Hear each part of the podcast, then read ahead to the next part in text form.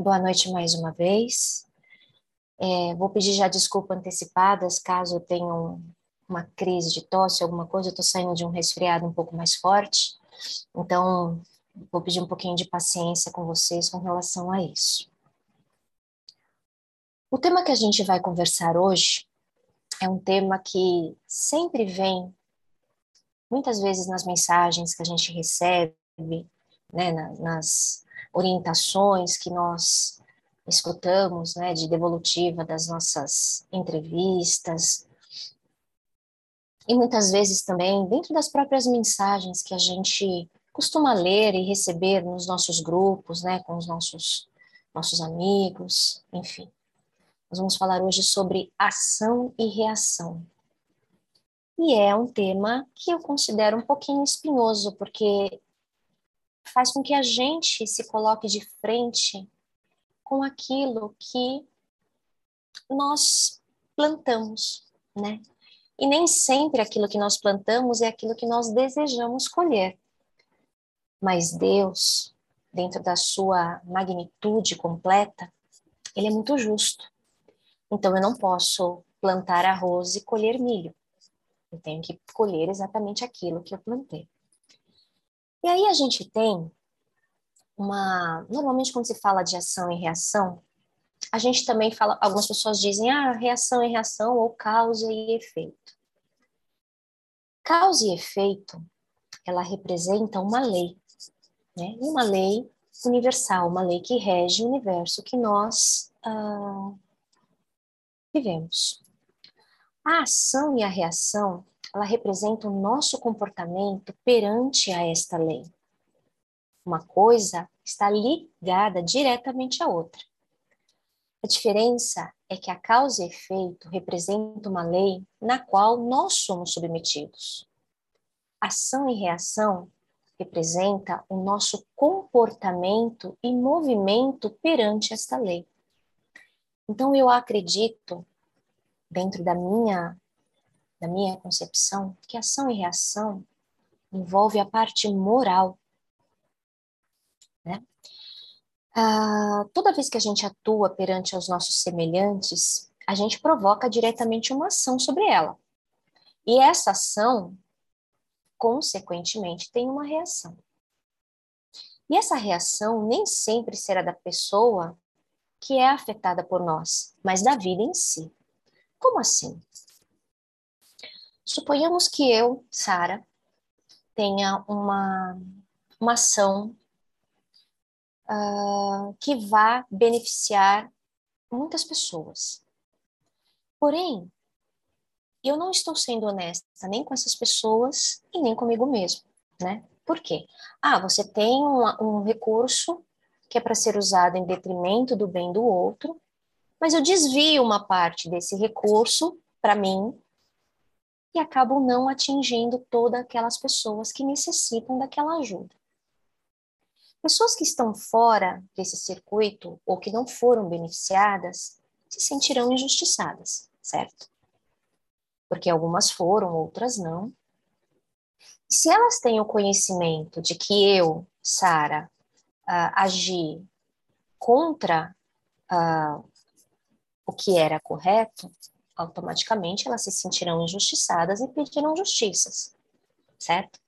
Talvez aquelas pessoas não recebam a justiça diante disso que eu acabei de cometer, mas certamente eu, Sara, futuramente passarei por uma determinada situação na qual eu terei que acertar as contas daquilo que eu uh, não foi correto, né? Eu acabei omitindo. Ah, mas a gente fala em ação e reação, sempre vem a ideia de que nós estamos colhendo coisas de outras encarnações. Não. A lei de ação e reação, ela é uma lei tão justa, tão correta, que nós podemos colhê-la nesta mesma vida, ou dependendo da falha em que nós uh, for extremamente grave, a ponto de eu não conseguir me redimir dentro desta encarnação, viria para uma próxima. Todos os seres estão sujeitos à lei de causa e efeito? Sim. todos os seres humanos, todos nós. A exceção dos animais, plantas e minerais, eles não são uh, afetados por essa lei, porque eles não têm um livre-arbítrio. Se eu tenho uma escolha, eu tenho uma consequência da minha escolha.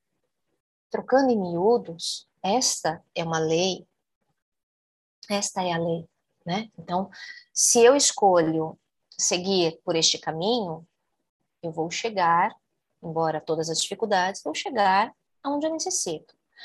Ah, mas aquele caminho é mais fácil pulando algumas cercas, uh, passando por baixo de outras e, e tentando uh, desviar, né, encurtar o meu caminho, posso até chegar.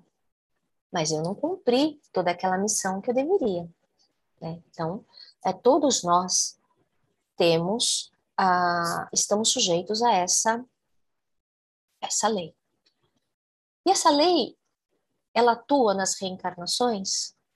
Graças a Deus. Porque se nós, se Deus não fosse tão bom, amoroso e justo, ele não nos daria a oportunidade de vir novamente para acertar aquilo que nós não conseguimos, para reparar o que nós fizemos. Porque quando nós estamos na, na erraticidade, quando nós estamos no plano espiritual, na nossa verdadeira casa, muitas vezes a gente olha tudo aquilo que nós fizemos dentro da nossa encarnação a gente se arrepende, né? Se você tem uma consciência é, daquilo que você já fez, se você tem consciência de que aqui é apenas um, um local de aprendizado, ah, quando você chega do outro lado, você vê aonde você errou. E quando você enxerga, você se sente mal e você quer melhorar, claro. Todos nós nascemos simples e ignorantes, fomos criados dessa forma pelo nosso pai. É claro que a gente vai errar, é claro que a gente vai tropeçar, não tem como. A gente vai aprendendo e na medida que a gente vai aprendendo, a gente não vai cometendo mais aquele erro, e é claro e óbvio que cometeremos outros. Porque o conhecimento vai nos abrindo a mente, o coração, mas ainda temos muitas coisas que não sabemos, né? Aquilo que sabemos não representa absolutamente nada diante a vastidão dos conhecimentos que temos dentro de um mundo tão vasto, tão lindo e tão perfeito que Deus fez. Então, às vezes, as coisas acontecem nas nossas vidas que a gente não explica, né, pelo fato de serem atuais, com desafios e obstáculos. Por isso que a gente ainda vive no mundo de provas e expiações, né? Porque a gente ainda não compreendeu. Isso ocorre em função de experiências anteriores que nós já tivemos e que nós não soubemos aproveitar como lição. Dentro de nós, no nosso inconsciente, existe aquela lacuna que deve ser aprendida, que deve ser modificada, alterada, né? São coisas que eu ainda não sei, que nós ainda não sabemos.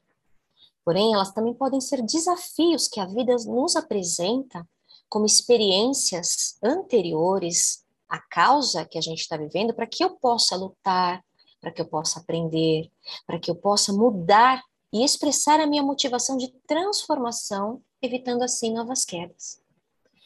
Fazendo uma analogia muito simplória, Vamos pensar nas crianças que nascem e à medida que elas vão aprendendo e vão descobrindo o mundo. Quando você vê um bebezinho de 10, 11, um ano, tentando dar os primeiros passos, ele cai. E a gente, o que, que a gente faz? A gente sai correndo para pegar, não, ele vai se machucar. E ele às vezes se incomoda, porque aquele excesso de proteção está impedindo o quê? ele se ponha de pé novamente, que ele titubeie mais uma vez e continue tentando caminhar. Percebam que somos nós. Dentro de uma analogia, somos nós, espíritos imperfeitos que estamos caindo e levantando e tentando melhorar. Só que isso é gradativo, isso é lento. Por que tem que ser lento? Para que a gente compreenda a extensão desta mudança e a gente consiga aplicar na nossa vida. Nada, absolutamente nada que acontece em nossa vida é por acaso, é em vão. A dor que a gente sente, por exemplo, Leon Denis tem um livro que ele fala né, sobre o espírito, o ser, a dor. Ele deixa claro isso também, que a dor vem para nos apresentar alguma coisa. Que alguma coisa não está no seu lugar, seja físico, seja moral. Né? Ela precisa acontecer para que a gente desperte, ela é um despertamento, ela não é uma punição. Essa lei também pode ser aplicada não só individualmente, mas coletivamente. Né? A gente, de repente, mora num país que talvez não seja exatamente como nós gostaríamos.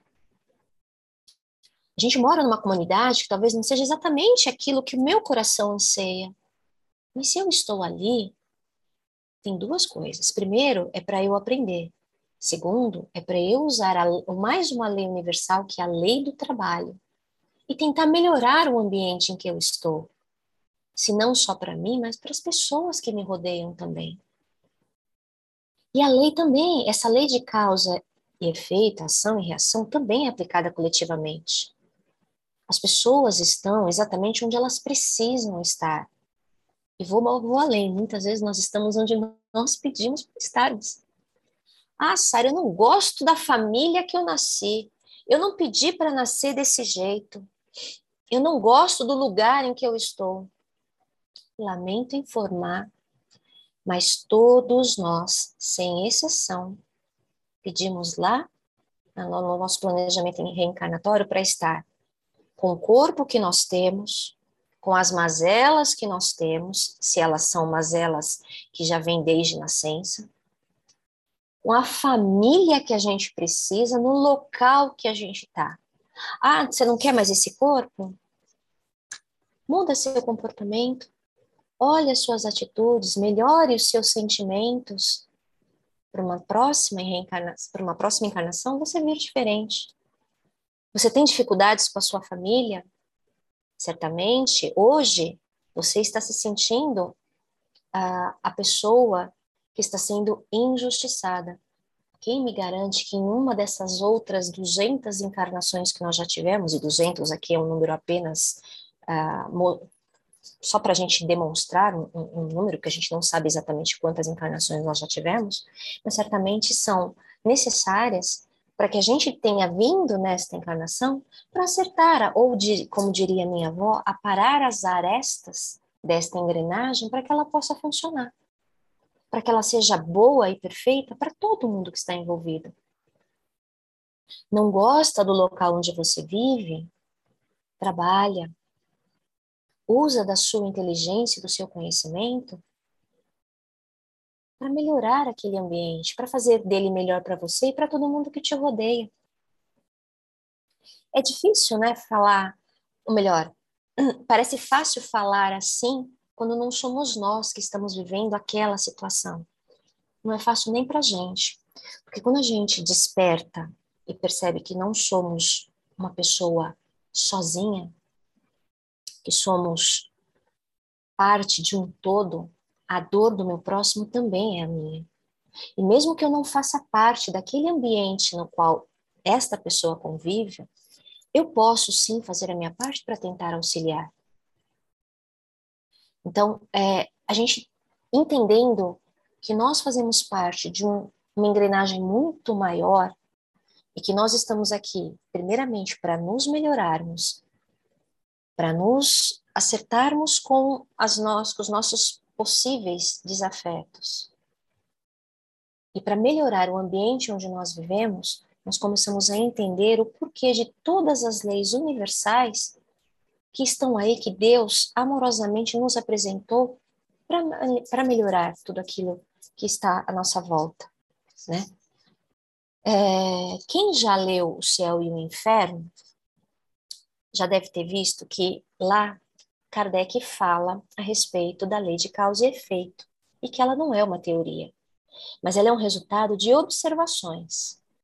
E aí eu peço licença para ler para vocês um trechinho que diz assim: são os próprios seres que já deixaram a Terra que vêm nos contar sua situação no mundo espiritual, descrevendo seu estado feliz ou infeliz em função do que fizeram. E não se trata do relato de um único espírito, que deveria ver as coisas apenas à sua maneira, sob um único aspecto. Nem se trata de uma revelação particular, feita a um único indivíduo que poderia se deixar enganar pelas aparências. Trata-se, pelo contrário, de inumeráveis exemplos fornecidos por espírito de todas as categorias, desde as mais elevadas até a mais baixa da escala, e por intermédio de um inúmero número de médiuns espalhados por todo o mundo. A parte final do Céu e Inferno traz 60 relatos de espíritos de todas as esferas contando as suas mazelas, as suas alegrias e a sua o seu período de encarne e desencarne. André Luiz, dentro do livro Evolução em Dois Mundos, também nos ensina que depois que nós saímos daqui da nossa experiência terrena e a gente faz a nossa iniciação mais uma vez no plano espiritual, de consciência desperta. Deus é tão bom e tão justo que ele permite que nós tenhamos o dom do esquecimento das vidas passadas para que a gente possa aceitar e saber lidar com todas as adversidades que a gente vai ter no decorrer dessa existência. Então, quando a gente vai para o outro lado, de consciência desperta e responsável, nós começamos a penetrar na essência da lei de causa e efeito e encontramos em nós mesmos os resultados enobrecedores ou deprimentes das nossas próprias ações. Na lei física, né, a gente quando fala em lei de causa e efeito, ação e reação, a gente vai lembrar lá da lei física do, de Newton, né? A, a reação tem sempre, na lei física, a reação tem a mesma intensidade da ação. Então, se eu der um soco numa parede, a, a intensidade que eu vou receber de volta, a, a, a ação contrária vai ser na mesma intensidade. Então, se eu der com muita força, eu vou sentir a mesma força que possivelmente pode quebrar o meu braço, ou meu, minha mão, ou sei lá, qualquer outra parte que eu tenha batido numa parede de concreto, né?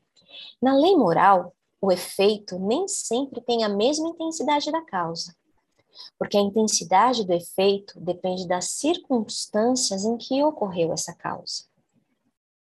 Duas pessoas que cometem a mesma falta podem colher efeitos diferentes, dependendo, por exemplo, do seu grau de conhecimento. Porque a sua culpa está na razão do conhecimento que se possui.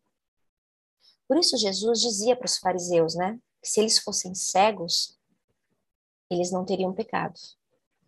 Os fariseus eram uma parte da mais esclarecida do povo judeu, e eles eram mais repreensíveis aos olhos de Deus do que o povo ignorante. E acontece a mesma coisa hoje, né? A pessoa mais esclarecida, ela é mais repreensível do que a pessoa menos esclarecida. Porque se eu tenho conhecimento, eu sei quais são as consequências. Diferente daquele que muitas vezes age pela própria ignorância. Quando a gente fala que o bem é ausência, o mal é ausência do bem, eu, eu Sara, acredito ser equívoco, porque, na verdade, o bem, o mal é a ignorância do bem. Quando nós sabemos as consequências daquilo que vamos fazer e mesmo assim agimos daquela forma, nós estamos agindo premeditadamente. E certamente a consequência daquele meu ato vai ser muito maior do que aquela pessoa que não tem essa consequência. Né? Ah, a aplicação da lei de causa e efeito em nossas vidas leva à justiça divina. A lei de ação e reação, se aplicada ao pé da letra, leva a gente a fazer o revide, né? Já que toda ação deve ter uma reação contrária da mesma intensidade, como a gente falou lá da física. Só que a lei de ação e reação não é a lei de talião, né? Olho por olho, dente por dente. A gente não pode fazer isso. Jesus, quando nos passou o, o seu ensinamento, ele deixa muito claro, né, que a gente tem que ouvir o que foi dito, olho por olho, dente por dente. Eu, porém, vos digo, não resistais ao homem mau, Aquele que te fere a face direita, oferece-lhe também a esquerda. Mas por essas palavras, Jesus não quer dizer que a gente tem que entregar o nosso pescoço para o bandido, né? Ou nos entregarmos de bandeja a quem nos fez mal. Porque isso, seria contrário ao próprio instinto de conservação, que é uma lei da natureza. Dar a outra face significa que não devemos reagir da mesma forma, como na lei física. Jesus não proíbe a defesa, mas condena a vingança e diz que a gente não tem que retribuir o mal com o mal. Quando Jesus diz isso, é, a gente tem um exemplo em que ele foi, quando estava sendo interrogado por Anás, e ele fala que ele falou abertamente sobre tudo aquilo pelo qual ele estava sendo questionado, para todo mundo ouvir, dentro da sinagoga, que não foi às escondidas. Então ele pergunta: por que você me interroga? E quando ele faz isso, um soldado lhe dá um tapa, lhe dá uma bofetada. Então Jesus vira para ele, né, sem violência alguma, e disse para ele com a maior serenidade do mundo: se eu falei mal, testemunha sobre o mal. Mas se eu falei o bem, por que você me bate? E os espíritos sempre disseram: a forma não é nada e o pensamento é tudo. Podemos então usar o termo ação e reação, mas tomando cuidado de, de, de ter interpretações erradas e ao pé da letra. Um exemplo, que André Luiz, quando ele escreveu o livro Ação e Reação, ele deixa muito claro em seu conteúdo que não se trata da lei física, vai muito além, é a própria lei moral. A lei de causa e efeito também é chamada da lei do retorno, né? E, e Jesus deixou muito claro para nós que a cada um de acordo com as suas obras. Então, dentro disso, eu só queria deixar uma, uma, uma historinha para vocês de uma, uma nora que tinha muita dificuldade com a sogra. Ela achava a sogra dela insuportável, que aquela mulher fazia da vida dela e do casamento dela um verdadeiro inferno. Então ela decide procurar, dentro da aldeia em que ela morava, um alquimista, um, podemos chamar de bruxo, um herbiologista, né, herbologista, pedindo para que ele fizesse uma poção em que ela pudesse dar para a sogra dela, para acabar com esse problema, mas que ninguém percebesse né? E que fosse lento a ponto dela não ter a culpa daquilo. Ele fez, deu um vidrinho para ela e disse assim: Todas as tardes você pega, prepara o chá para ela, senta-se com ela e dá para ela tomar. Antes de você dar, você sempre coloque duas gotinhas.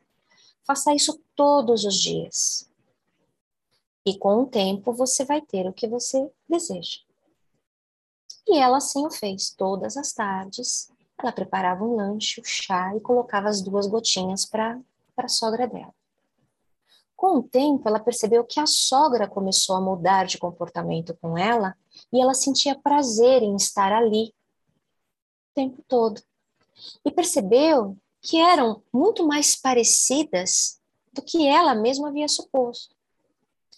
E nisso nasce dentro do seu coração um sentimento de arrependimento e de angústia, porque ela diz: Que farei agora? Gosto muito dela. É, ela me é cara como se fosse minha mãe. Não vou suportar a ideia de saber que estou envenenando e que logo ela pode partir. Preciso falar com, com o alquimista para que ele faça, faça um antídoto para que ela não morra. E ela vai desesperada até a casa do alquimista e chega aos prantos dizendo: "Pelo amor de Deus, me dá um antídoto porque não posso perdê-la. Ela é muito cara ao meu coração." E ele disse: "Você já tem um antídoto." Como assim eu já tenho um antídoto? Não lhe dei nenhum veneno.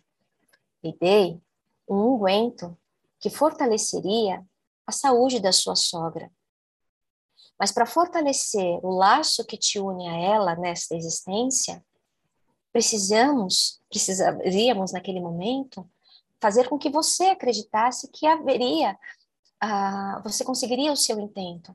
Mas para que vocês duas tivessem a oportunidade de se conhecerem, havia necessidade de um ritual. E assim foi feito. E você plantou dentro de si o amor. E ela volta feliz para casa em perceber que ela, além de não ter feito o mal que ela poderia incorrer e trazer mais alguma coisa a ela, ela conseguiu conquistar e ser conquistada pelo amor que podia unir aquelas duas mulheres. Então, nós que estamos aqui nesta, só para concluir, que estamos nesta encarnação, que possamos achar um unguento como esse para fortalecer as nossas relações de amizade, de fraternidade, de perdão, de amor, para que possamos sair desta experiência terrena melhores do que entramos. E que se porventura assim não puder ser, que pelo menos tenhamos sido algum instrumento para a melhora de outras pessoas também.